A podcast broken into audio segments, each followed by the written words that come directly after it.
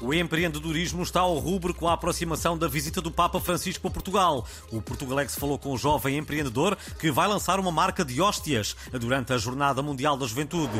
Well, I noticed que havia assim uma grande lacuna no mercado, market lacune, um, a nível das hóstias, que são sempre iguais. Então decidi criar a Osteopapa, que é uma marca que vai apostar essencialmente em hóstias feitas com massa-mãe, mother dough, e, e, de fermentação lenta, como se faz agora nas padarias da moda. É? Cada hóstia vai custar uh, 10 euros e vai haver versões sem glúten para celíacos e com pasta de abacate para os católicos influencers, ok? It's gonna be huge you know. Uh, queres provar a hóstia com Nutella?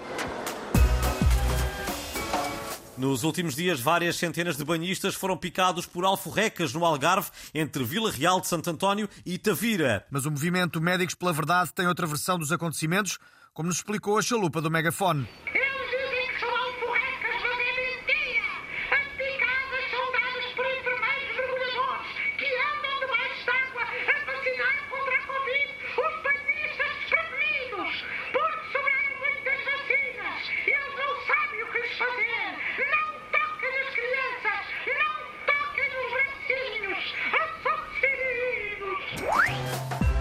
Aos 72 anos, Elton John despediu-se dos palcos no último concerto em Estocolmo. Como não podia deixar de ser, fomos pedir o comentário do Elton John da chamusca, José Cid.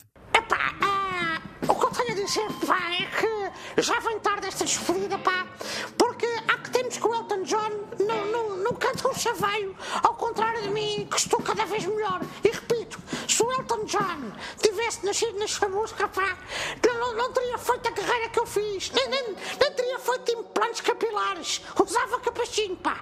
No máximo dos máximos era o Zé Cabra, vá, ou um Zé Lopes da TVI, nunca o José Cid, pá. E se o José Cid tivesse nascido em Inglaterra? Ah, pá, isso eu, eu tinha sido maior que os Beatles todos juntos, pá. 4 em 1, qual Elton John, qual carapuça, pá.